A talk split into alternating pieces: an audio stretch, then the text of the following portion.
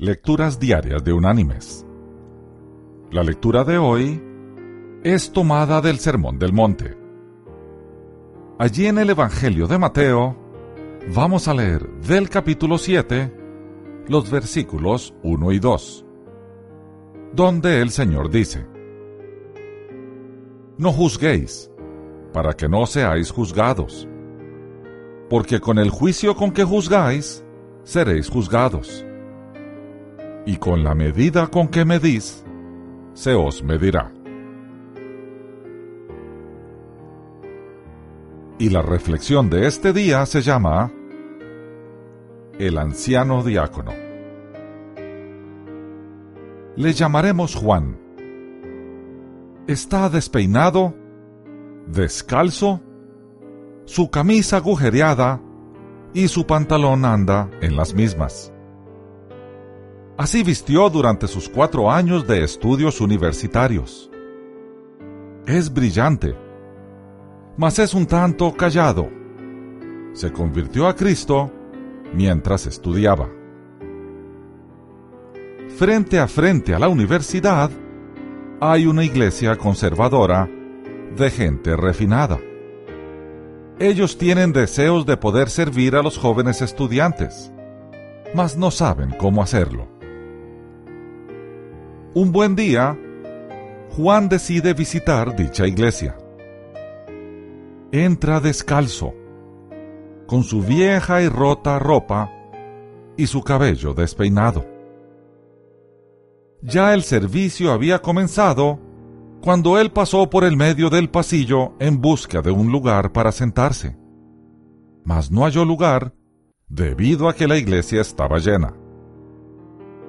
La gente se incomodó con su presencia, pero nadie se atrevió a decir nada. Juan se acercó al púlpito y no hallando lugar, se sentó en el piso alfombrado.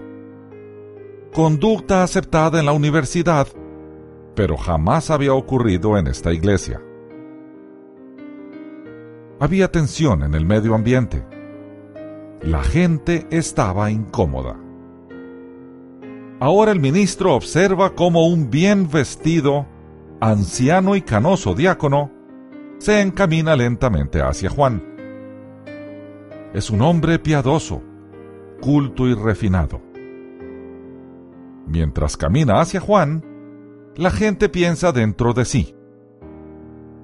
No podemos culparle por lo que va a hacer. Después de todo, no es de esperarse que un anciano comprenda a un joven y mucho menos sentado así en el piso. El anciano tarda en llegar hasta el frente.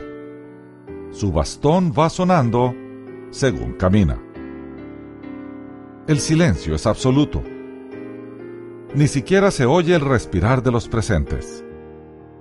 Tampoco puede predicar el ministro ante su expectativa de lo que habrá de hacer el anciano diácono.